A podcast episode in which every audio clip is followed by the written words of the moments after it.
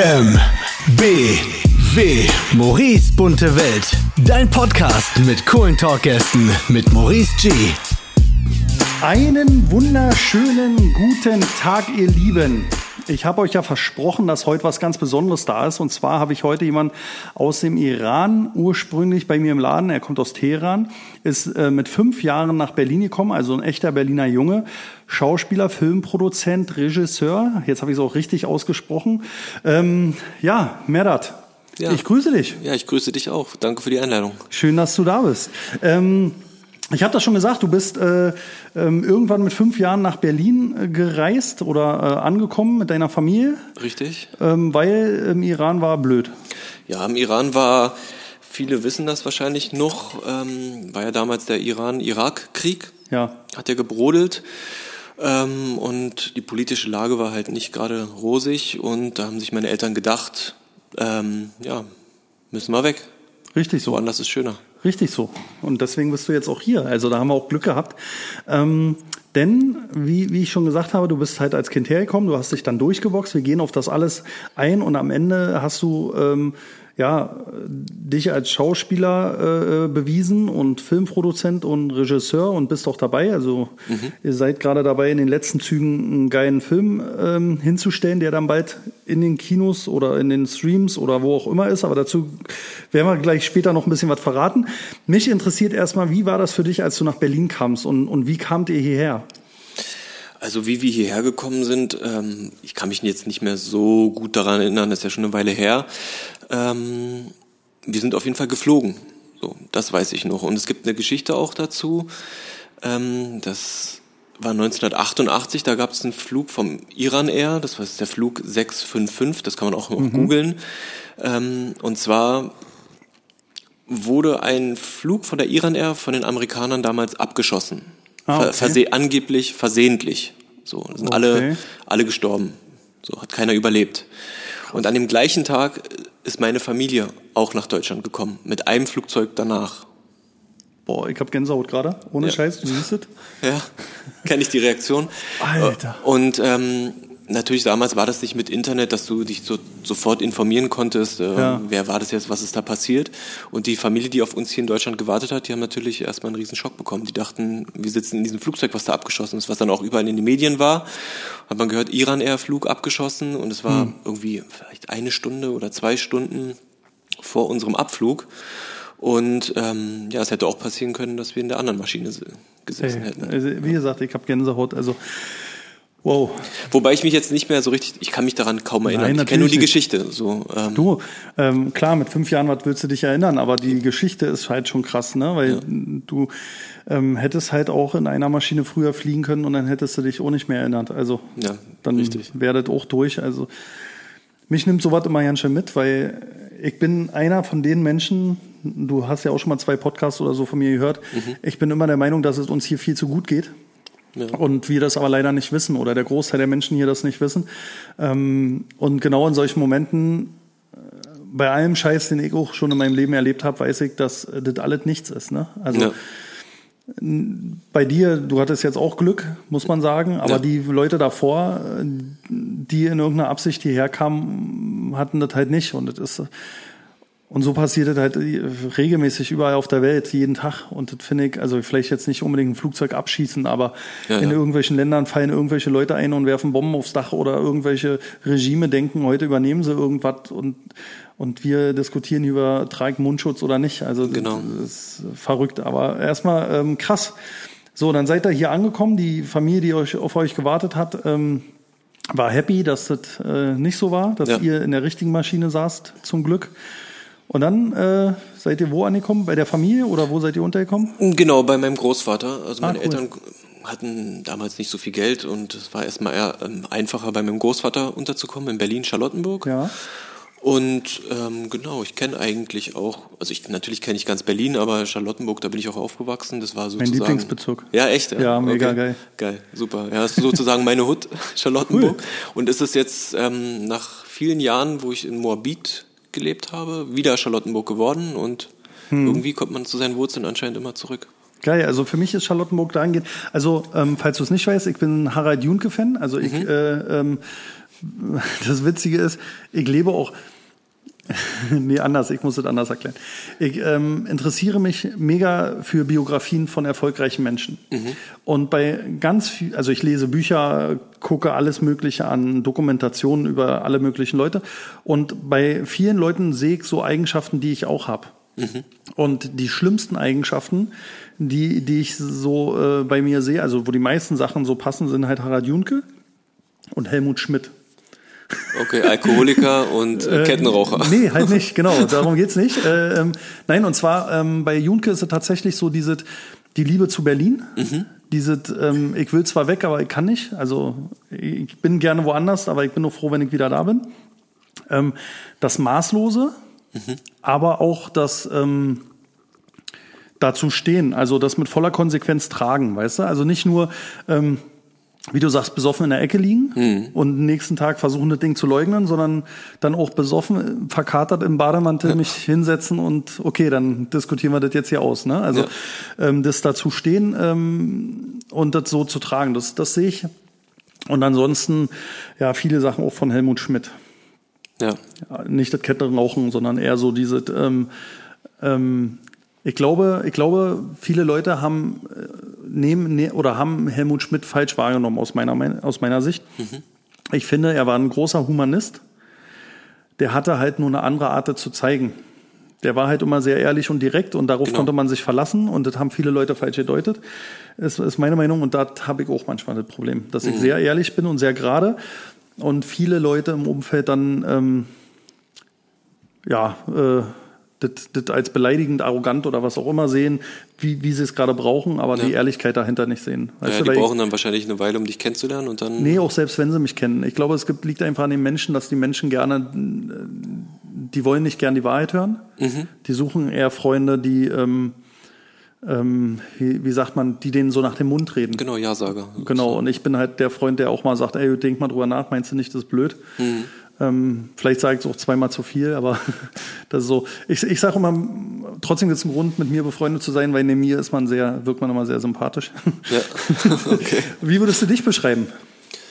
Ähm, ich würde mich schüchtern, würde ich erstmal sagen. Oder so wird mir oft gesagt, dass ich Okay. schüchtern bin. Ähm, ja, wie würde ich mich, ist immer schwer, sich selber zu beschreiben. Ähm, kreativ, Okay. äh, ja. Schüchtern, kreativ. da hört schon auf. Ja. Das ist alles, ja? Es gibt bestimmt noch andere Eigenschaften, aber die fallen mir jetzt natürlich nicht ein. Also was ich sagen muss, ich kenne dich jetzt nur ganz kurz. Wir wurden ja über einen Freund uns äh, vorgestellt und empfohlen. Und ähm, ich finde dich total offen. Cool. Also so menschlich offen. Also wir hatten sofort, also ich empfinde das so, ich spreche jetzt für mich, wir haben sofort einen Draht gehabt. Das war nicht ähm, für mich befremdlich.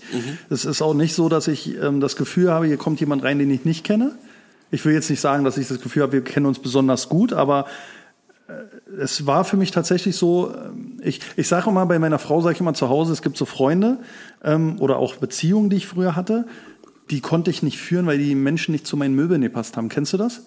Wenn jemand in deine Wohnung kommt, der setzt sich auf die Couch und du hast das Gefühl, der stört in dem Raum. Das ist ein Störfaktor. So, genau. Und das habe ich bei dir gar nicht. Also ganz im Gegenteil. Also du passt super zu meinen Super, Möbeln. freut hier. mich. Ja, geht mir genauso. Das ist schön. Ja, also äh, schüchtern würde ich nicht sagen. Also Ja, das wird mir gesagt. Ja, zurückhaltend vielleicht, ja. Zurückhaltend, das finde ich sehr angenehm. Ich bin das nicht. Okay. Ich wünsche mir das immer. Ich, ich arbeite aber dran. Äh, Okay, also du, du bist bei deinen Großeltern untergekommen, damit wir mal wieder zurückfinden. genau, bei meinem Großvater. Meine Oma lebte damals nicht mehr. Okay. Ähm, genau. Ja. Und dann in die Schule. Dann in die Schule, auch in Charlottenburg. Hast du Deutsch gesprochen zu dem Zeitpunkt? Ja, ich wurde ähm, zweisprachig auf, also bin ich zweisprachig aufgewachsen. Haben auch Deine schon Mama im- war deutsch. Mhm. Genau, meine Mutter ist deutsch oder war oder ist deutsch ähm, und wir sind halt nach äh, geboren bin ich ja in Teheran und meine Ja. Mhm. Eltern hatten es ja eigentlich versucht in Teheran zu leben. So, das war ja der Plan. Und durch den ganzen Krieg drüben und auch die das Klima hat mir nicht bekommen, mussten wir einfach Ah, okay, gehen. ist sehr warm Genau. dort immer, ne? Ja, im Winter ist es also im Sommer ist es sehr warm und im Winter ist es sehr kalt. Ich, ich weiß auch, dass es gibt, also ich weiß nicht, ob es direkt Teheran ist oder um um eine Ecke nicht weit, da machen die Leute auch Siesta, weil Ja. Weil da geht nichts, ne? Ja, ja, tatsächlich. Ja, das ist ja auch, da die Umweltverschmutzung ist ja auch riesengroß mit Verkehr, mit Abgasen, das ist alles noch zehnmal so schlimm. Stimmt, da drumherum sind Berge, ne? Und die, die Luft kommt nicht weg, die bestaut sich dann an den Bergen. Ja, ich glaube auch, man kann auch die Berge gar nicht sehen, obwohl die gar nicht so weit weg sind. Das ist schon die, so. Krass. das ist schon krass. Ja. Also ähm, für euch da draußen alle mal nach Teheran, ihr müsst das unbedingt sehen. Ja, es gibt aber auch äh, Skigebiete dort. Also du Ich kannst weiß, dort genau. auch richtig äh, Après-Ski machen und da ist auch äh, so einer der einzigen Orte, wo du so in Anführungsstrichen öffentlich ähm, Alkohol sogar trinken kannst. Ähm, da sind natürlich auch die Wächter und sagen, äh, hier kein Alkohol, aber naja, da wird schon ein Auge irgendwie zugedrückt. Dann die, Ja. die Rich and Famous von Teheran. Irgendwie. Genau, das, das sehe ich auch immer. Ähm, wir haben ja auch Familie dort und äh, ich sehe es dann immer auf Instagram, wie sie dort feiern. Aber ähm, wie gesagt, guckt euch Teheran an. Ich äh, würde auch noch hin, das steht auch noch auf meinem Programm, weil das mega geil sein soll. Und ich habe Bilder gesehen und ich finde auch auf den Bildern fand ich das schon mega geil. Ja. Warst du noch mal drüben? Seitdem nicht mehr, nee. Seitdem nicht mehr. Nee, nee.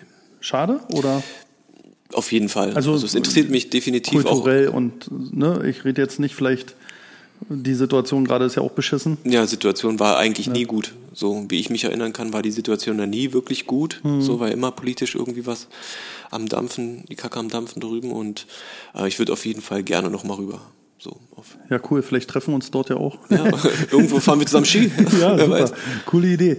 Okay, und dann warst du in der Schule, hast das hier durchgezogen und das war natürlich, hast du die äh, im Iran ja nicht mitbekommen, die Schule, aber die Menschen waren hier anders, oder? Oder kannst du dich auch nicht erinnern? Es, Mm. Kann ich mich nicht erinnern, weil ich bin ja da, dort auch nicht zur Schule Okay. gegangen. Ähm, ich muss auch nicht, also ich hatte keinen Kultu- Kulturschock. So für mich war das ja alles ganz normal. Ja. Und ich wurde dort auch nicht in der Schule irgendwie als der, der Ausländer oder als der Fremde gesehen. Ja. So, ich meine, optisch, ich habe ja auch einen, so einen Mix, so, so ich gehe auch eigentlich, wenn ich gut rasiert bin und nicht braun bin, braun gebrannt von der Sonne, dann gehe ich auch als Deutscher durch. Also ja, oder als Spanier oder Ja, irgendwie- Enrique Iglesias. irgendwas. ja, genau. Sehr geil. ähm, ja, nee, also ich, ich finde das halt immer nur spannend. Ich, ich bin ja auch äh, irgendwann mit, bei mir war es, ich war acht Jahre alt, als ich nach Berlin in die Schule kam. Ich bin auch Ausländer, ich komme aus Thüringen. Ja. Und ich bin nach Berlin mit einem Thüringer Dialekt. Das ist so ungefähr, als wenn ein Kind hierher kommt und was äh, mit Akzent halt Deutsch spricht. Ja. So am Ende. Und genauso habe ich mich auch gefühlt. Deswegen wollte ich mal wissen, wie das für dich war. Aber ähm, ist halt ähnlich wie bei allen. Ganz normal. Und dann ging es weiter. Ja, ja. Und dann hast du ähm, deine Schule erfolgreich absolviert. Du hast dein Leben in Charlottenburg gelebt. Ja, erfolgreich würde ich jetzt nicht sagen. Also Schule war ich nicht, nicht, nicht gut, muss ich Cool. zugeben. Ich war, einer. Ja, ich war eine, ich habe meinen Realabschluss gemacht, aber Ja. auch nur mit Biegen und Brechen irgendwie. Irgendwie Okay. hatte ich das Gefühl, immer äh, Schule ist braucht man nicht. So, also natürlich ist ein, ein schulischer Abschluss, also ein guter Abschluss ist wichtig, so Ja. um im Berufsleben Fuß zu fassen, aber in mir drin war es immer so, wenn ich was machen will, dann schaffe ich das auch ohne, ohne Physik und ohne Chemie und Mhm. ohne Mathematik. Und da habe ich das Nötigste gemacht, um meinen Realschulabschluss zu bekommen. So. Okay. Also ich, ich war ähnlich. Ja? Naja, ich hatte Schule schon gut gefunden. Aber die Lehrer haben mich stört. Genau. Das Problem war bei mir tatsächlich, dass ich halt, ähm, ich war sehr motiviert und wissbegierig, habe mich sehr viel gemeldet und das war für die Lehrer dann ein Störfaktor. Und dann ähm, hört man irgendwann auf, sich zu melden und dann irgendwann stört man dann auch wirklich. Ja, okay. Und dementsprechend sah mein Schulabschluss dann halt auch aus. Ähm, auch gerade so erweiterter Hauptschulabschluss und äh, schönes Leben. Aber am Ende habe ich ja auch noch mal ein bisschen was hingekriegt. Hast du eine Lehre gemacht? Klassisch? Mm, Klassisch würde ich nicht sagen, ich habe eine Schauspielausbildung gemacht. Das ist natürlich auch geil. Ist jetzt keine klassische äh, Lehre, würde ich sagen, aber ich habe eine Ausbildung, ja. Okay, als Schauspieler. Richtig, ja. Und wie, wie, wie, wie funktioniert das? Also ich sage jedes Mal im Podcast, ich habe so interessante Jobs hier sitzen. Und mir hat niemand erklärt, du könntest dies oder das werden. Deswegen war mein erster Job Maler. Mein zweiter Job war dann Kaufmann. Und jetzt siehst du ja, was daraus geworden ist. Ja, Und in gewisser dir? Weise malen tust du ja immer noch. Malen tue ich, ja. Ähm, habe aber spät angefangen, also erst mit 32. Vorher habe ich nicht gemalt. Ja. Ich wusste nicht mal, dass ich das kann. Ich habe einfach gesagt, ich würde das machen. Krass. Aber ja, Aber glaube, dafür, kann dafür machst du es gut, auf jeden Fall. Ja, danke. Weil es ja kein großer Zeitraum hier, ne? Ist ja jetzt nicht 20 Jahre her, wo nee, du mit angefangen definitiv hast. nicht. Also ja. insgesamt sind es jetzt nach Ausbildung jetzt sechs Jahre bin ich dabei. ja, siehst du, ja. Ist schon, dafür, dafür geht es schon. ja. Ne? Respekt. Aber wie, wie bist du an die äh, Schauspielsache rangekommen? Also es muss ja immer einen Auslöser geben. Guck mal, bei mir war, du wirst Maler, weil Handwerk hat goldenen Boden, hat, hat meine Mutter gesagt, Ja. und deswegen war ich Maler. Ich wollte das nicht sein und schon habe ich es gemacht. Zum Glück war das eine Firma, die hat restauriert, dadurch war es nicht ganz so äh, langweilig. Mhm. Haben sie Kirchen restauriert, aber ich wollte das nicht sein. Ja. Ich wollte Verkäufer bei A- C und A werden, weil die Okay. hatten schöne Anzüge an. Ohne Scheiß jetzt. Das ist eine dumme Begründung, aber fand ich geil. Wie bist du auf Schauspielern gekommen? Ach, aufs Schauspiel bin ich über gewisse Umwege gekommen, also viele Umwege. So, ich wollte nie Schauspieler werden, das war nie der Plan. So, ähm, angefangen hat das alles ähm, mit dem Drehbuchschreiben. Ich wollte Autor werden und das alles auch über Umwege. So, ich habe eigentlich zuerst in meiner Jugend oder Ende von meiner Jugend ähm, Jeans verkauft in den Klamottengeschäften meiner Eltern. Die hatten hier in Berlin so Klamottengeschäfte äh, in der Minicity. Ich weiß nicht, ob du das noch kennst. Sagt dir Ja, das was? ja, Europa Bruder. Center. Ja. Ähm, da habe ich Jeans verkauft, Bomberjacken verkauft Du warst dieser krasse Typ, wo alle äh, Hip-Hopper hingerannt sind und haben sich die Sachen gekauft. Nee, nicht Hip-Hop. Wir hatten nicht so Hip-Hop. Wir hatten Echt eher nicht? so, so, so Frauensachen und so Bomberjacken Ah, okay. und so Dickies und solche. Aber ich dachte okay, Dickies ist auch Hip-Hop, Wollte ich aber gerade sagen, Dickies und Bomberjacke war ja damals auch Hip-Hop. Ja, stimmt, aber auch äh, Nazis, weiß- Nazis haben früher auch getragen, immer noch, aber auch Ja. Kennex auch so. Und ähm, äh, aber da gab es so eine, so eine Fraktion von Hip-Hop in Mhm. der Minicity tatsächlich und wir haben andere Sachen verkauft so. Okay. Und genau, da habe ich halt im Geschäft von meinen Eltern angefangen und ähm, hat sich aber nach kurzer Zeit herausgestellt, ähm, dass ich krank bin. Ich hatte, bei mir wurde ein Gehirntumor festgestellt. Ei, ei. Und das hat sich aber schon Jahre davor irgendwie gezeigt. Hatte schon in der Schule hatte ich immer Kopfschmerzen. Mhm. Ähm, und die Ärzte haben gesagt, das kommt von der Pubertät. Und die haben mich auch abgestempelt, haben gesagt, äh, der will nicht in die Schule, der will schwänzen. So, der, Krass, ne? die haben, es mir nicht geglaubt, so. Die, weil Ja. die nichts gesehen haben. Wenn du Kopfschmerzen siehst du ja, du hast ja keine Beule am Kopf. Mhm. Du sagst, da kommt der Kopfschmerz her. Und äh, nach einer gewissen Zeit dann in dem Geschäft, wo ich gearbeitet hatte, ging es einfach nicht mehr. Es war einfach so schlimm, dass ich teilweise ins Krankenhaus musste. Dann haben die mich da an Sauerstoffflaschen rangepackt, so dass ich da irgendwie wieder äh, zurechtkomme irgendwie. Und ähm, dann hat eine Augenärztin hinter meinen Augen einen Tumor entdeckt. Krass. So, ist aber zum Glück ein gutartiger Tumor gewesen, aber leider war der schon so groß, dass der gestreut hat irgendwie, der hatte, oder wurde verzweigt irgendwie hinter den Augen, dass du den nicht mehr mit Medikamenten behandeln kannst. Also musste der operativ entfernt werden. Und es war dann so, dass ich in Göttingen in der Uniklinik operiert wurde. Und ähm, direkt nach der OP wurde ich dann halt ins Zimmer gebracht und hatte da so einen, so einen Nachbarn neben mir. Der hat da irgendwie auf dem Fernseher mal richtig laut Fernsehen gucken. Und ich war da irgendwie gefühlt irgendwie am Kämpfen, dass ich da irgendwie überlebe. So, es war natürlich nicht so schlimm, aber ich habe Ja, mich so gefühlt, als würde ja, ich da krepieren. Und der hat ja nichts anderes zu tun, als bis in die Puppen irgendwie Fernsehen zu gucken und das genau in meinem Blickfeld halt so. Und um damit umzugehen, habe ich mich versucht, irgendwie auf diesen Fernseher zu konzentrieren, mich abzulenken. Und dann lief da irgendwie nachts, um 22 Uhr, irgendwie spät, Film irgendwie so, Gladiator von Ridley Scott, glaube ich, ist der. Und da habe ich irgendwie zum ersten Mal ähm, so entdeckt, wie ein Film funktioniert. So. Da habe ich irgendwie so Strukturen gesehen in dem Film, wie der Film aufgebaut war. Erster Akt, zweiter Akt, dritter Akt. Also das wusste ich natürlich erst später, dass das Akt heißt. So in dem Moment dachte ich irgendwie so der erste Teil, zweiter Teil und dritter Teil in dem Film. Und da ist mir aufgefallen, dass das eigentlich fast in jedem guten Film gleich ist. So, Weil Gladiator ist eigentlich auch so wie Rocky, bloß mit anderen Figuren, einem anderen Setting, anderes Zeitalter und andere Probleme. Aber irgendwie ist das gleich. So, und das hat mich irgendwie total fasziniert. Und seitdem wollte ich Drehbücher schreiben. Krass. Genau. So, das war der erste Schritt so in Richtung Film, würde ich sagen. Genau. Interessant.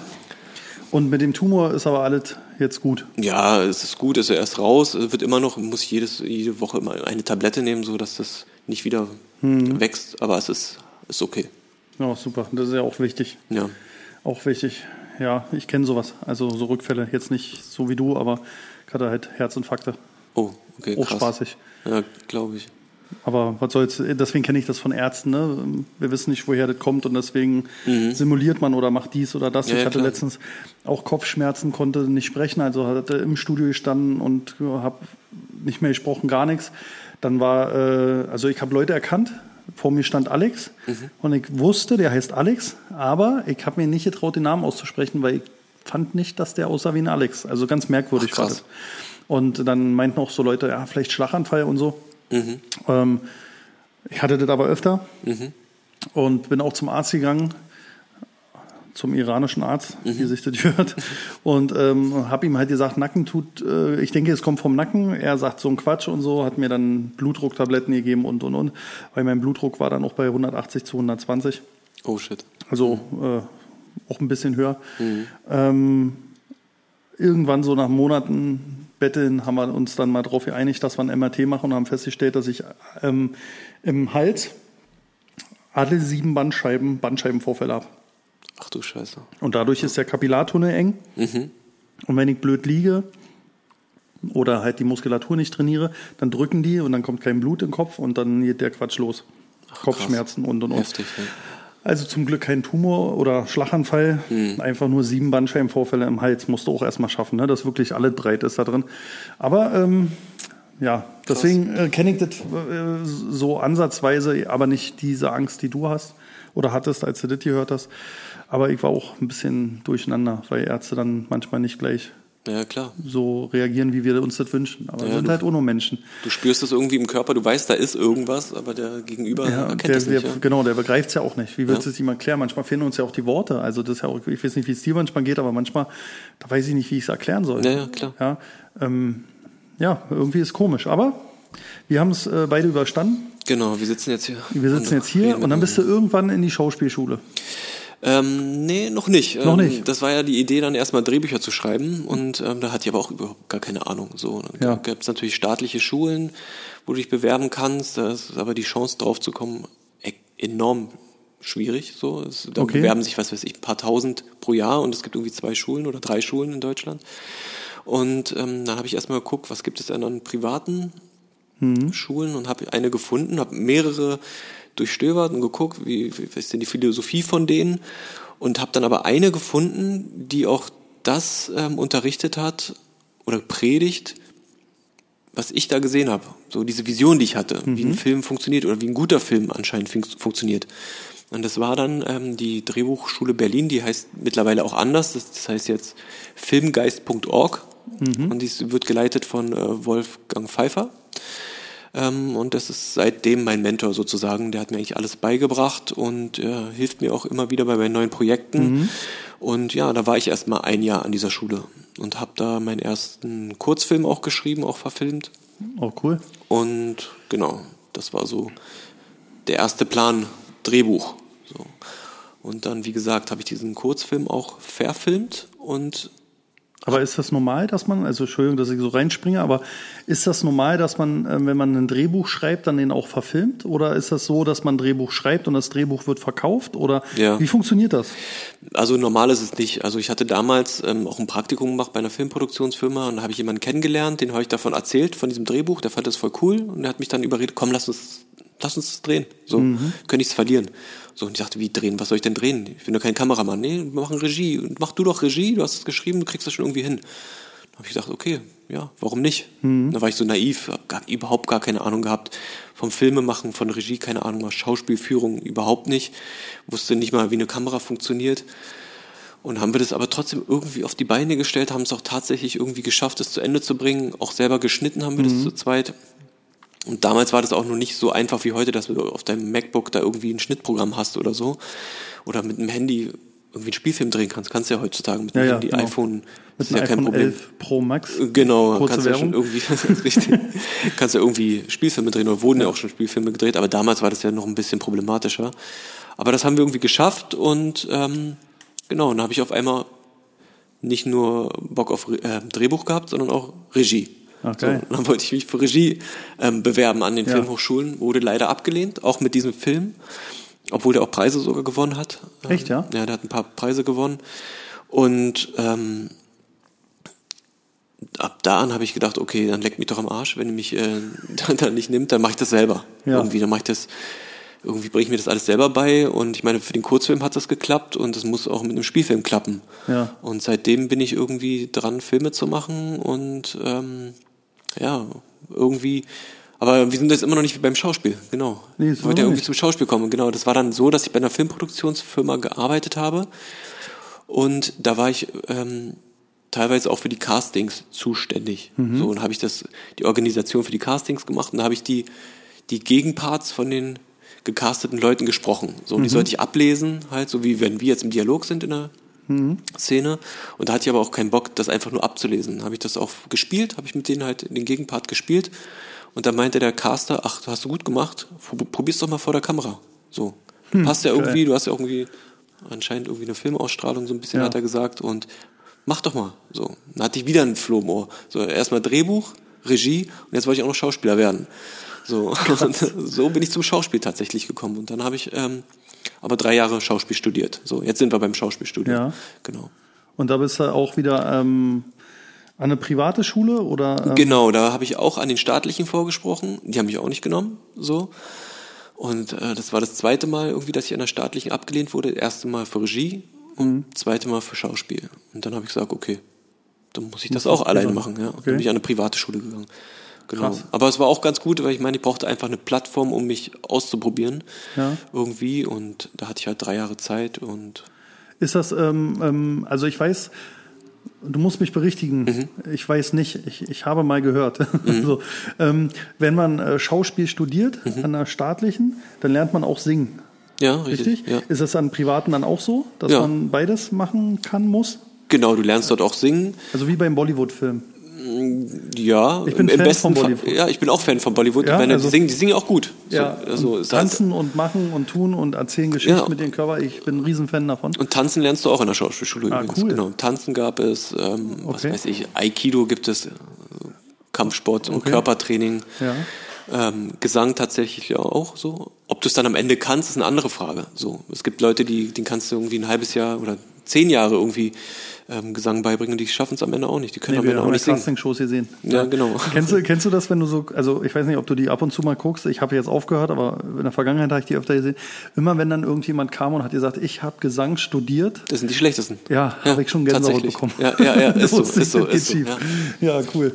Ähm, ja, und dann habe ich halt, äh, genau, du hast, du hast dann ähm, die Schauspielerei für dich entdeckt und hast dann ähm, dich ein bisschen ausprobiert. Finde ich, wie gesagt, mega geil. Also auch den, ich muss halt, also ich sitze hier fast die ganze Zeit mit einem offenen Mund, weil ich sehe die Begeisterung in deinen Augen und wie viel Spaß du daran hast. Und genau das liebe ich ja an Menschen, wenn die für irgendwas begeistert sind. Ähm, mir ging es in vielen Sachen halt ähnlich. Und das Witzige ist, mit allen, denen ich jetzt hier gesprochen habe, denen ging es genauso. Ähm, die kriegen eine Ablehnung und denken, fuck you, mache ich das auf meine Art und irgendwie kriegt's jeder hin. Das sind Ja. halt auch Sachen in meinem Podcast, die ich immer nach draußen tragen will.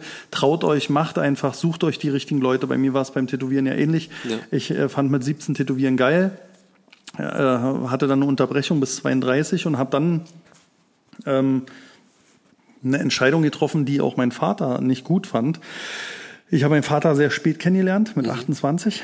Ähm, zu dem Zeitpunkt habe ich noch Sport gemacht. Also äh, ich hatte, wie gesagt, kaufmännische Ausbildung und äh, habe dann äh, im Fitnessstudio gearbeitet und auch äh, Bodybuilding betrieben und war Personal Trainer. Und äh, dann kam halt mein gesundheitliches Problem und dann ging das nicht mehr. Und ähm, mein Vater hätte lieber gesehen, dass ich zu DHL gehe als Paketbote, als, äh, anstatt das zu machen, was ich jetzt tue. Ähm, der fand das halt nur geil. Tätowierer ist äh, kein Beruf. Ja, das macht man allenfalls im Knast und so weiter und so fort.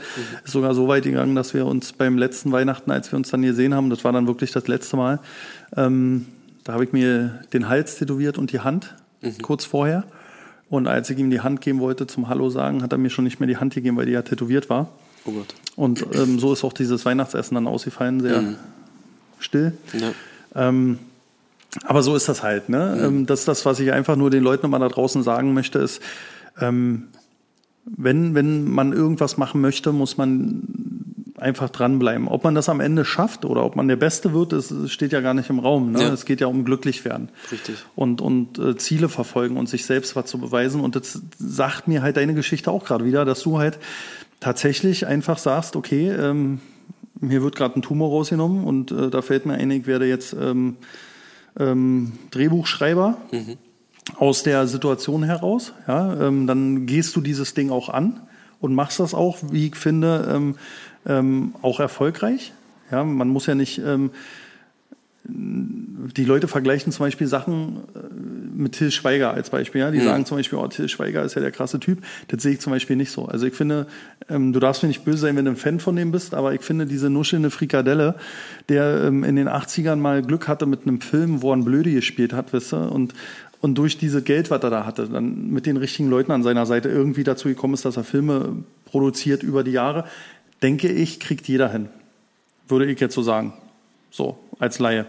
Aber ähm, in einem Krankenhaus zu liegen als, als Junge, und du warst ja noch kein Mann, also das ist ja bestimmt schon ein paar Jahre her, ähm, ähm, eine Entscheidung zu treffen und die dann auch zu verfolgen. Und ich meine, eine Privatschule kostet Geld. Das ist jetzt nicht so, dass das Jobcenter sagt, hier komm, wie viel brauchst du? 20.000, investieren wir mal, du wirst ein großer. Ne? Du musst also nebenbei arbeiten, ja, auch für die Leute da draußen, die dann vielleicht denken, ach cool, ich gehe nächste Woche mal zur Privatschule.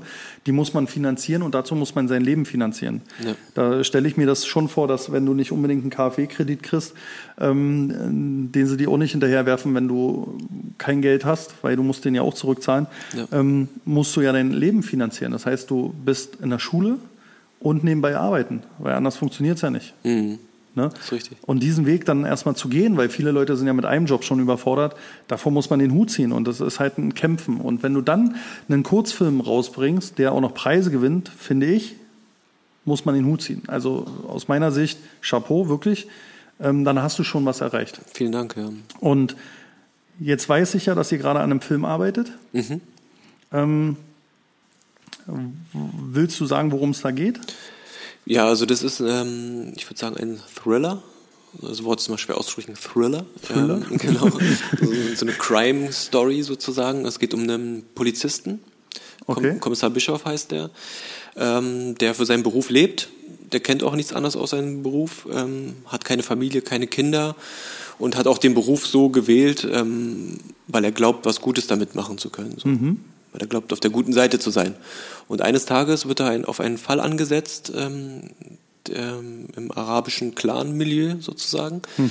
Und ähm, da verschwimmen auf einmal für ihn so ein bisschen diese Schwarz-Weiß-Gedanken, so was ist gut, was ist böse. Und er Okay. sieht auch, dass in den eigenen Reihen nicht alles so Gut läuft, wie es gut ist und nicht so läuft, wie es äh, laufen soll. Und da trifft er halt auf eine Figur, ähm, auf einen jungen Nachwuchsboxer, der in diesem arabischen Familienclan drin ist. Der Gabriel Stark heißt er, den spiele ich.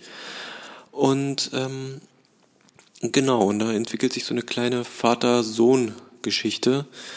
Und ja, wie es ausgeht, das Muss man den Film gucken. Richtig. Auf jeden Fall hört sich das spannend an.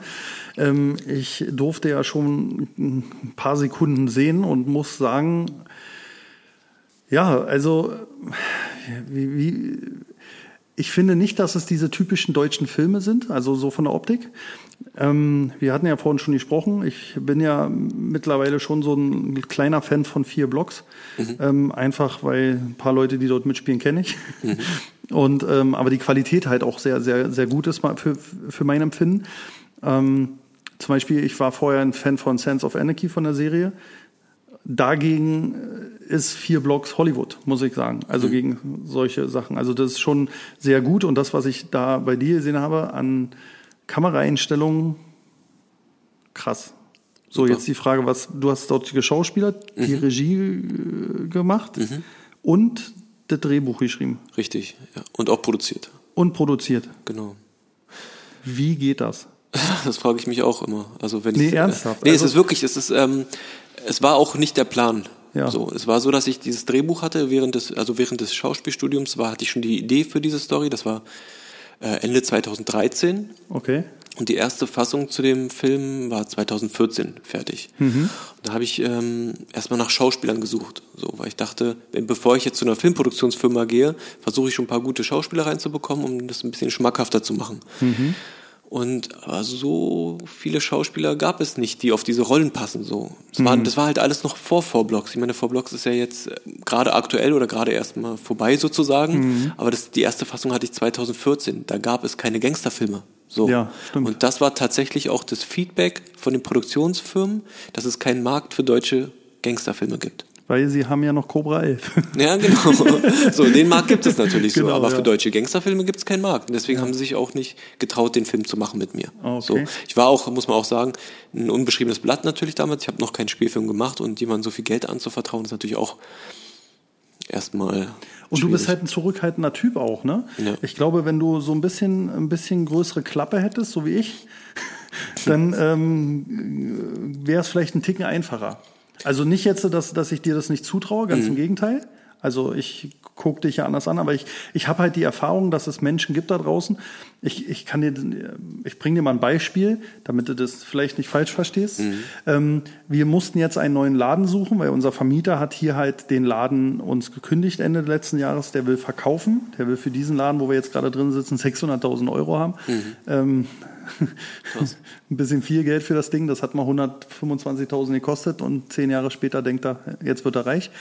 Ähm, und wir mussten uns einen neuen Laden suchen und ähm, es ist tatsächlich so, wenn Nico, mein Geschäftspartner, den Ja. du ja kennengelernt hast, wenn er mit jemandem redet, der ist ähnlich wie du vom Typ, so ruhig und nett und freundlich, Ja. dann ähm, machen die mit dem, was sie wollen. Mhm. Wenn ich da aber reingehe und sage so erstens, zweitens, drittens, viertens, das, das, das, mache ich mit denen, was die wollen. Also das ist tatsächlich so. Mhm. Ja. Und das erlebe ich ganz oft in Geschäftssituationen, dass es Gespräche gibt, wo ich besser Nico schicke. Ja. Und dann gibt es aber Gespräche, die mache ich lieber selber, weil ich einfach weiß, die zerreißen den so. Und ich glaube, dass, ähm, dass es in manchen Situationen hätten zwei von deinen Schauspielern dorthin gehen sollen das und, sein, ja. und das Ding einfach verkaufen, dass die das Potenzial sehen. Ja. Weil ich glaube, du bist ähm, vom Typ her und berichtige mich, wenn ich falsch liege, eher so einer, der lieber tiefer stapelt als zu hoch. Ja, ist richtig. Und ähm, was ich in der Welt jetzt mittlerweile gelernt habe, ich war früher genauso wie du. Also ähm, ich war am Wochenende bei meiner Familie und sie haben mir das bestätigt. Die haben gesagt, was ist mit dir passiert? Du warst früher sehr viel stiller. Ich als Kind konnte mich vor, die, vor den Supermarkt setzen und ähm, konnte weggehen. Ich bin dort sitzen geblieben, bis du irgendwann wiederkamst. Wärst du nicht wiedergekommen, würde ich da heute noch sitzen. Ähm, was ist mit dir passiert? Und ich habe gelernt, dass ähm, der Mensch, der dir gegenüber sitzt, in der Regel dir nie 100% glaubt. Das heißt, egal wie du ihm das erzählst, er glaubt dir nur die Hälfte. Das heißt, wenn du tief stapelst, glaubt er dir davon nur die Hälfte. Und wenn du sehr hoch stapelst, glaub- glaubt er auch nur die Hälfte. Also musst du so 200 Prozent erzählen, damit er dir die 100 Prozent, die tatsächlich stattfinden, funktionieren. Also das ist so meine Erfahrung in der Businesswelt. Ja, ja. Und ähm, deswegen vielleicht hätte das äh, anders funktioniert, wenn du da so. Ähm, aber und das finde ich halt wiederum geil. Du bist halt wie du bist, du kämpfst und du hast es alleine geschafft und sogar dort, finde ich, noch viel besser dadurch. Ja, kann sein. Es ist ja auch vielleicht so, dass aus so einer Situation, aus so einer ablehnenden Situation auch eine ganz andere Energie entsteht. So. Ja, genau, das das meine kann ich. natürlich sein.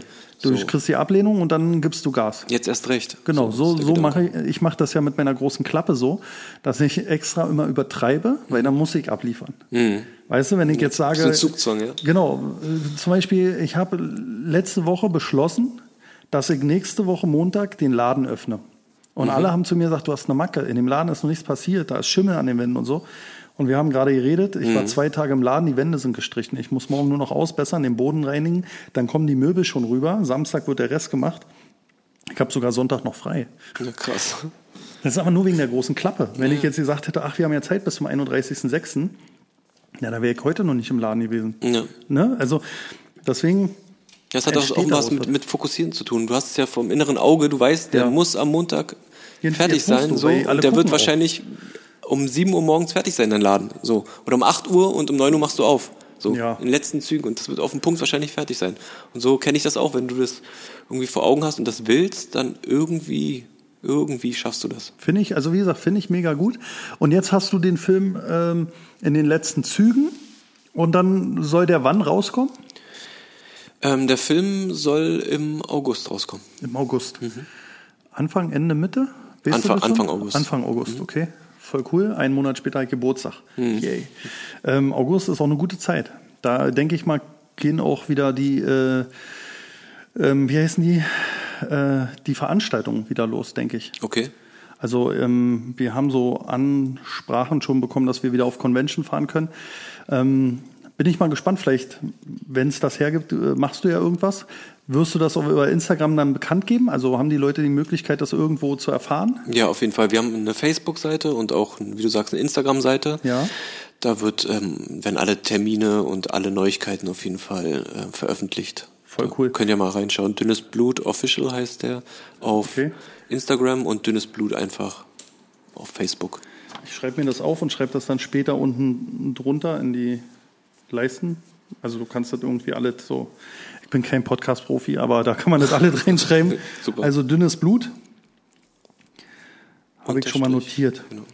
So, ich gehe mal ganz kurz in die Werbung Mhm. und danach machen wir weiter. Dieser Podcast wird präsentiert von Und die wird heute auch wieder präsentiert vom Edeka-Markt Frohloh-Seligenthal ähm, vor den Toren in ähm, dem wunderschönen Thüringer Wald.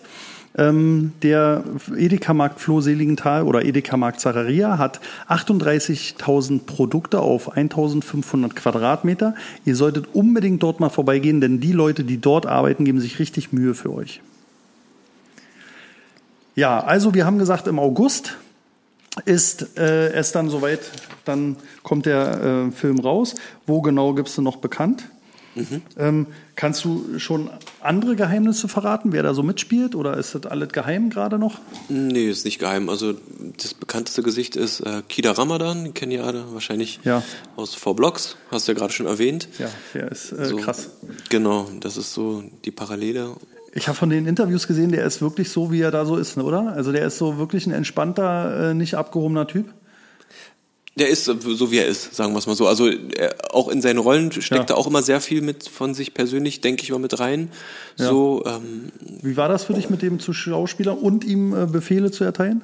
ähm, war eigentlich nicht groß anders wie mit anderen Schauspielern. Ich meine, er bringt sich mit ein, so, Ja. hat natürlich seine eigenen Ideen auch und das ist halt so ein, so ein Zusammenspiel aus Regie und Schauspielern. Mhm. Man, man reibt sich so ein bisschen, ähm, aber man findet immer einen kreativen Mittelpunkt sozusagen und ähm, Okay. hat super funktioniert. Okay, weil ich hatte letztens nämlich ein Interview von ihm gesehen. In dem Interview hat er dann erzählt, dass er, ähm, also er hat sich ein bisschen über die Schauspielerkollegen ja, nicht beschwert. Er, er hat eine Meinung geäußert über Schauspielerkollegen, dass sie halt ganz oft so, ähm, ähm, äh, wie, wie nennt man das? So Wehwehchen haben. So, ach, ich möchte dies und ich hätte gerne Kirschen und ich hätte gerne Prosecco und so. Und dann sagt er, damit kann er nicht anfangen. Er möchte immer gerne ähm, alles für die Schauspielerei geben. Also on point sein, pünktlich sein. Also er nimmt diesen Job einfach ernst und Ja. hat nicht so Nebenschauplätze. Zum Beispiel, ähm, ich war ja auch mal eine Stehlampe in einer Serie Okay. äh, peinlich. Ähm, da hatte ich halt auch so Kollegen, denen war halt wichtig, ne? also wenn sie zum Ort kommen, wo wir drehen, dann möchte doch dort ein Parkplatz frei erhalten werden, weil sie haben jetzt nicht noch Lust, da einen Parkplatz zu suchen, wenn wir in Berlin drehen und so. Ähm, also ich kenne solche Nummern und ähm, ich weiß nicht, wie ist deine Erfahrung mit, mit Kollegen? Also gibt es das viel in Deutschland, dass die sich auf irgendwas einbilden? Du musst keine Namen nennen, aber ist das, äh, ist das tatsächlich oft so? Oder sind die halt. Also, äh, wie, wie drücke ich das aus? Ähm, Nee, nee, ich, ich glaube, ich verstehe schon, was du meinst. Also ich kenne persönlich jetzt nicht solche Kollegen, so muss ich Ja. sagen. ne? Aber es gibt natürlich auch Schauspieler, die den Ruf haben. So, Mhm. ob da was dran ist, wahrscheinlich schon. So, sonst hätten sie ja den Ruf nicht. Ja. Ähm, aber ja, muss würdest du jeder. mit solchen Leuten zusammenarbeiten, die so einen Ruf haben? Also die, wo du weißt, die wären schon schwierig? Naja, na klar, warum nicht? Also Echt, mir, ja? mich, mich tangiert sowas nicht. Die sollen ihre Sachen machen, wenn sie am Ende des Tages abliefern und das Okay. alles ihre Arbeit stimmt, dann ist es nicht mein Ey, ich Problem. möchte ein bisschen so. mehr wie du sein, ne? So, am Ende, am Ende zählt das Produkt sozusagen. Ich meine, wenn da jemand irgendwie seine Wehwehchen hat und irgendwie jeden Morgen, äh, weiß was ich, Ingwertee mit mit äh, Honig haben Ja, möchte, gut, dann das kriegt ist er ja den machbar, so. ne? Ja, Das- gut, klar, das das ist ist, machbar. nur so ein Beispiel, aber Genau, das habe ich ja ähm, auch bei Kollegen hier. Also ich bin auch so. Also ich, wenn ich irgendwo anreise, ich brauche meinen äh, Bachblütentee Mhm. und auch meine Leute rennen immer los, dass ich meinen Bachblütentee mit Waldhonig kriege und so. Aber ähm, es gibt halt schon extremere Sachen. Ne? Also Mhm. ähm, ich hatte schon mal äh, Tätowierer, die mir dann erzählen wollten, also als Gasttätowierer, dass doch mein Platz da hinten besser wäre, weil dort könnten sie besser arbeiten. Ne? So ungefähr, ich räume meinen Platz und so. Mhm. Ja. Das geht mir dann zu weit. Also da kann ich auch nicht ruhig bleiben, weil das finde ich persönlich dann wieder respektlos. Genau, ja. Ähm, aber äh, eigentlich müsste ich sagen, scheiß drauf, wenn der abliefert, setzt er sich halt auf meinen Platz. Aber da bin ich immer noch, nee, das ist meins. Ja, ja. Nee, aber wie du sagst, es ist schon wichtig, Respekt muss schon sein. Also wenn es dann irgendwann ins Respektlose abdriftet, dann aber muss das man kann den. auch von mir nur falsch interpretiert sein. Das ja, aber nee, es gibt aber auch schon Kollegen, die auch respektlos sind. Na klar, dann kann man die aber auch zur Seite nehmen, da redet man drüber. Manchmal ist das auch, am Set ist auch viel Stress, es ist Hm. viel Zeitdruck, ähm, du hast Hunger, alle wollen irgendwie was von dir, ähm, du musst dich konzentrieren auf deine Rolle Und ähm, ich meine, als Schauspieler verkaufst du ja auch dein Gesicht sozusagen. Ja. So, und kannst dich ja auch verbrennen mit einer Rolle. Und ist auch immer, der, der Druck ist auch irgendwie immer im Hintergrund. Und ähm, manchmal ist es ja auch gar nicht so gemeint, vielleicht, wenn der Kollege irgendwie ein Arschloch ist oder Mhm. ähm, Ja gut, er hat vielleicht auch zu Hause Probleme. Man weiß kann, es ja ja eben, du weißt es ja nicht. Ja. Du, man muss ja immer irgendwie Verständnis haben für, für die. Aber du bist krass. Also ich sehe dich ja jetzt hier, wie du redest. Ich habe vorhin mal kurz so einen Ausschnitt gesehen von den Sachen, was so deine Rolle betreffen. Wie geht das? Also wirklich. ähm, Also eine Sache ist ja schon krass, dass du Schauspielerst, nebenbei machst du die Regie, das heißt, du erklärst den Leuten, wo sie hinzugehen haben, wo die Kamera steht, wie das alles sein muss. Dann hast du das Drehbuch geschrieben, das heißt, es ist ja sowieso schon schwierig, das, was du im Kopf hast, Ganz oft hat man das ja so, das Drehbuch ist völlig anders als der Film, weil das nicht umsetzbar ist oder weil der Regisseur das noch ein bisschen anders sieht, dramatischer machen will, was auch immer. Jetzt bastelst du diese zwei Sachen zusammen. Die sind ja schon schwierig. Als Regisseur musst du ja dann gucken, wie spielen die anderen Schauspieler. Jetzt spielst du aber selber auch noch mit. Jetzt ist es natürlich die Frage, ähm, zum einen, wie kriegt man das unter einen Hut und wie, wie ist die Selbstwahrnehmung dann? Also wie, wie weißt du, weil du, du musst ja einmal als Regisseur diese die Sache angucken und dann musst du die selber spielen und manchmal, zum Beispiel ich habe mich immer wahrgenommen als, jetzt wirst du dich totlachen, ähm, als Meter 70 großer Typ mit einer normalen Figur. Dann habe ich meine Hochzeitsbilder gesehen und habe gesehen, ich bin drei Köpfe größer als alle meine Freunde, wo ich dachte, die sind genauso groß wie ich. Ja. so, ähm, man hat ja eine, eine andere Selbstwahrnehmung. Na klar. Und wenn du die jetzt spielst und dann dich vor der Kamera siehst und vielleicht auch nicht zufrieden bist, wobei mit dem, was ich gesehen habe, muss man mehr als zufrieden sein, ähm, wie, wie ist das? Also hast du dieses Problem? Ich, ich, ich könnte nie fertig werden, weil ich mich immer wieder... Ja, ich muss sagen, am Anfang war es natürlich schwierig. Jetzt nicht bei dem, bei dem Film jetzt, aber auch so während des Schauspielstudiums. Ähm, da haben wir ja auch so Camera-Acting-Sachen gemacht und da sieht man sich auch irgendwie zum ersten Mal oder schneidet es auch selber.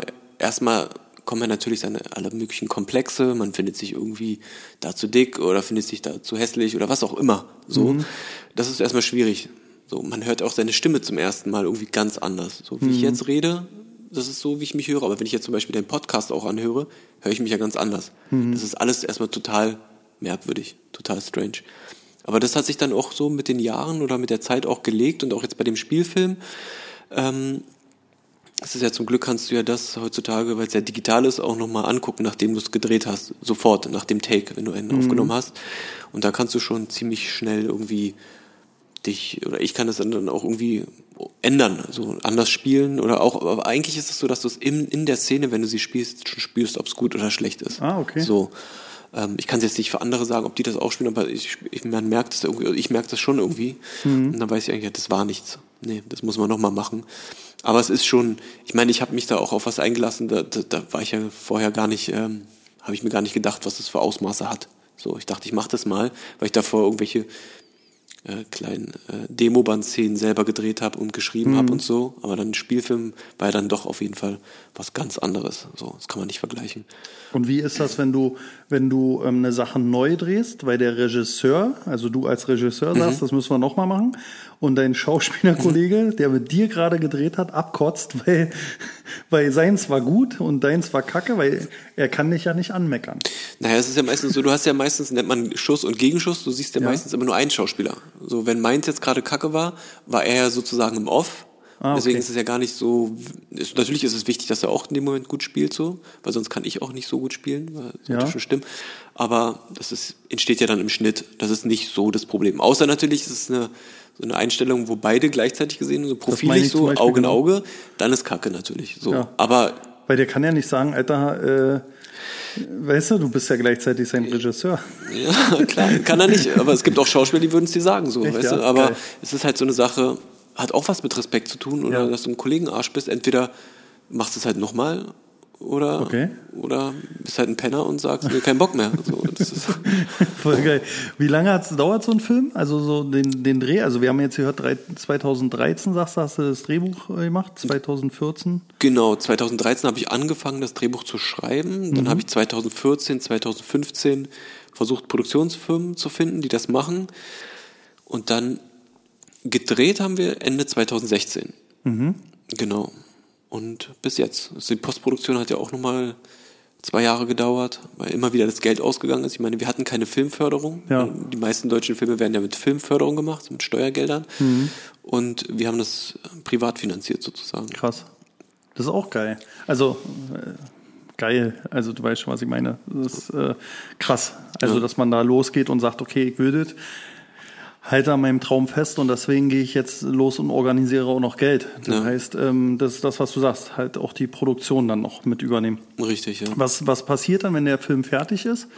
Der wird dann äh, einfach, also kümmerst du dich dann darum, dass er in die Kinos kommt oder wie läuft sowas ab? Naja, also wo der Film fertig war, stand ich erstmal mit leeren Händen da sozusagen. Mhm. Weil normalerweise, wenn du einen Spielfilm drehst, hast du vorher schon alles in trockenen Tüchern. Einen Verleih, der den ins Kino bringt und einen Weltvertrieb, der den weltweit ähm, rausbringt oder einen TV-Sender, der dann die TV-Auswertung macht, aber wir hatten ja gar nichts. Hm. So.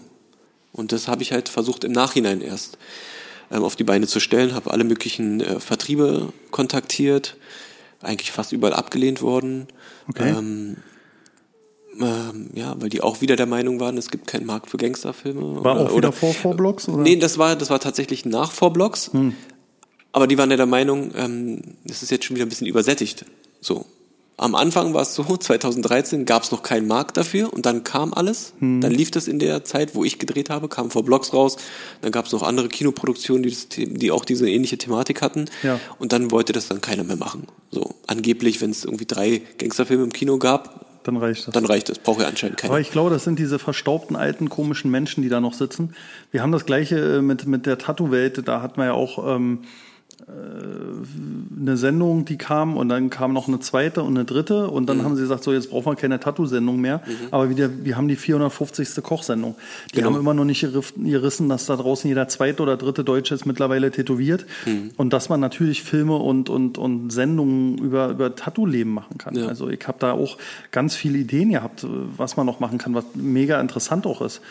Aber ähm, ja, die denken halt anders und dann ähm, wundern sie sich, wenn man so wie jetzt ich einfach sagt, okay, mach ich einen Podcast und dann verdient man irgendwann vielleicht sein eigenes Geld, wenn es gut läuft, über den Podcast und dann haben sie sich das schön durch die Lappen gehen lassen. ja, ja. Ja, ich hatte ja auch für den Podcast zum Beispiel äh, mit Rashid von, von äh, JamFM hatte ich ja noch gesprochen. Wir wollten das zusammen machen, er hat leider ein bisschen viel zu tun.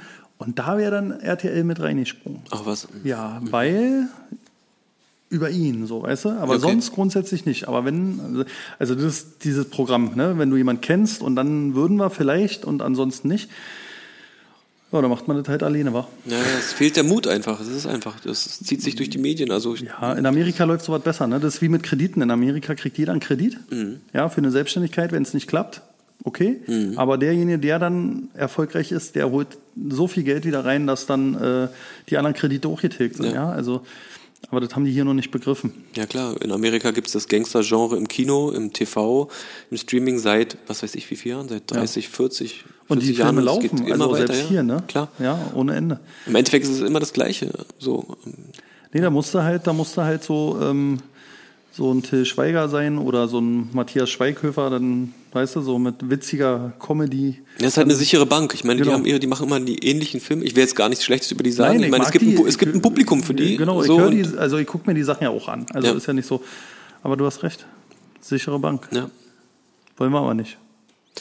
ja Nee, wollen wir nicht. wir machen. machen. Wir machen äh, Sachen, die nicht Mainstream sind. Hast du neue Pläne? Ähm, ja, ich habe auch neue Pläne. Ähm, und zwar ein Projekt, an dem ich jetzt gerade arbeite, ist eine Krimiserie, eine zehnteilige. Oh. Ähm, das The äh, behandelt so ein bisschen die Thematik äh, mit dem Iran und der westlichen Welt. Ähm, Cool. ich kann noch nicht zu viel verraten. Nein, nein, aber so. das ist schon spannend. Ich gucke.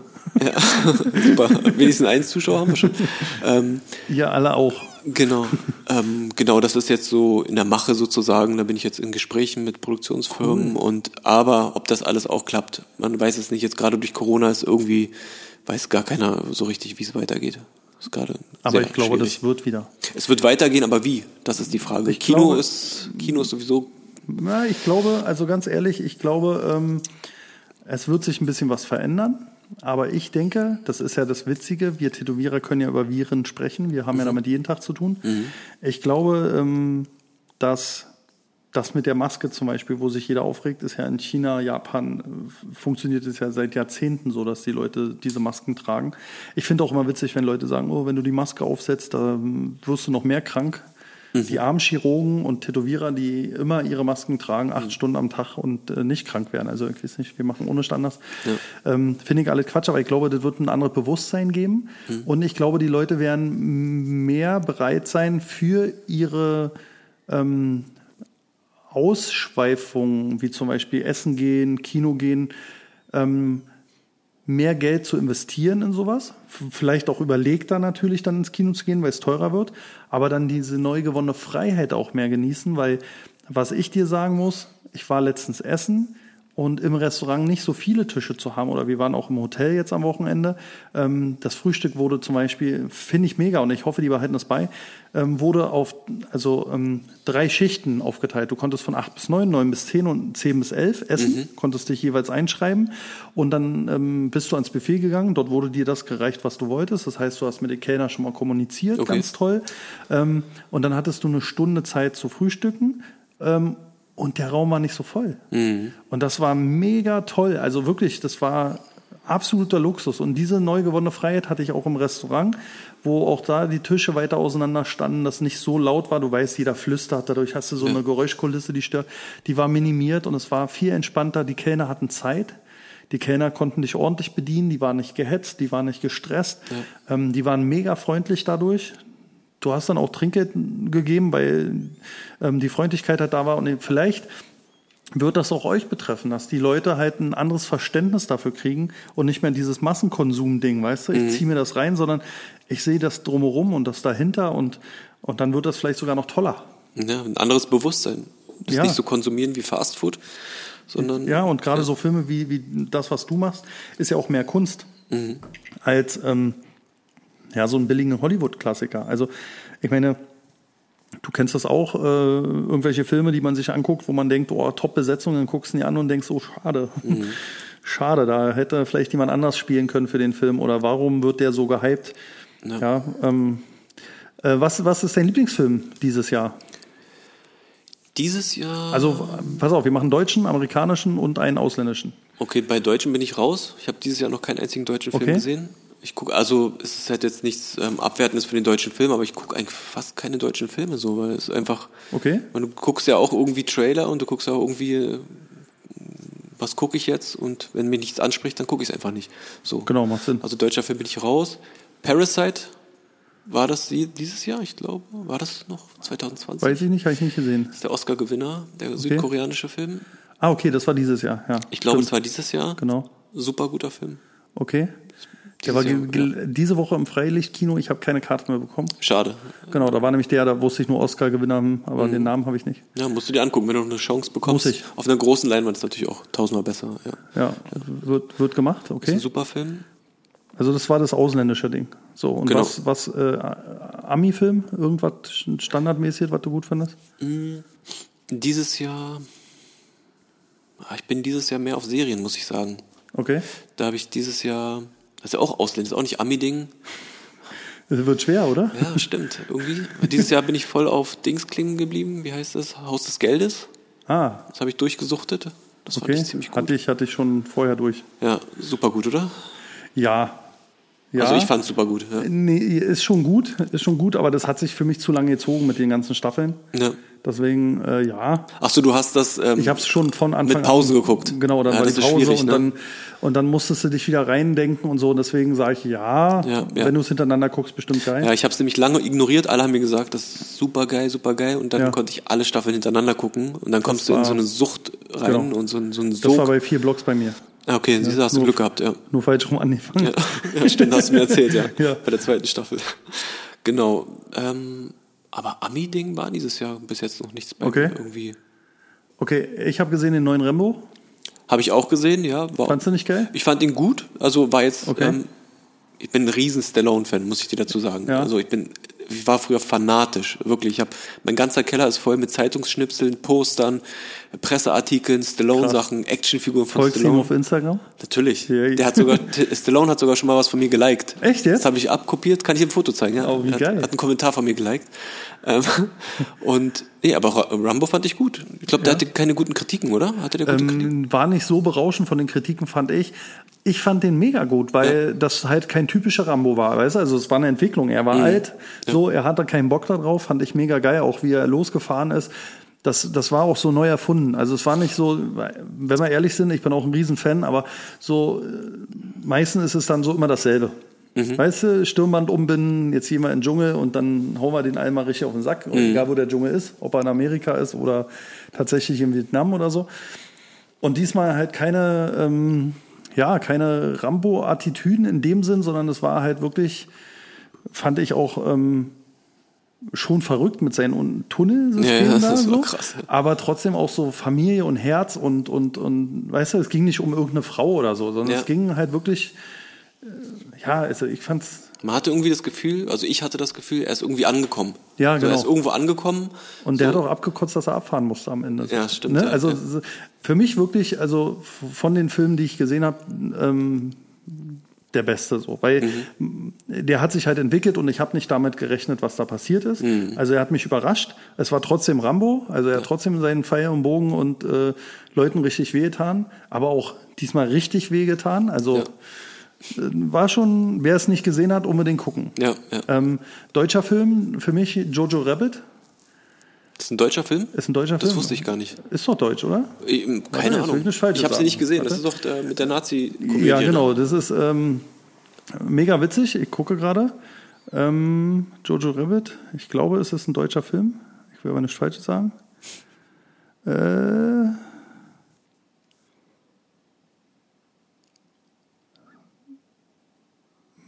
schwer zu sehen von den Namen her. Mhm. Sam Rockwell.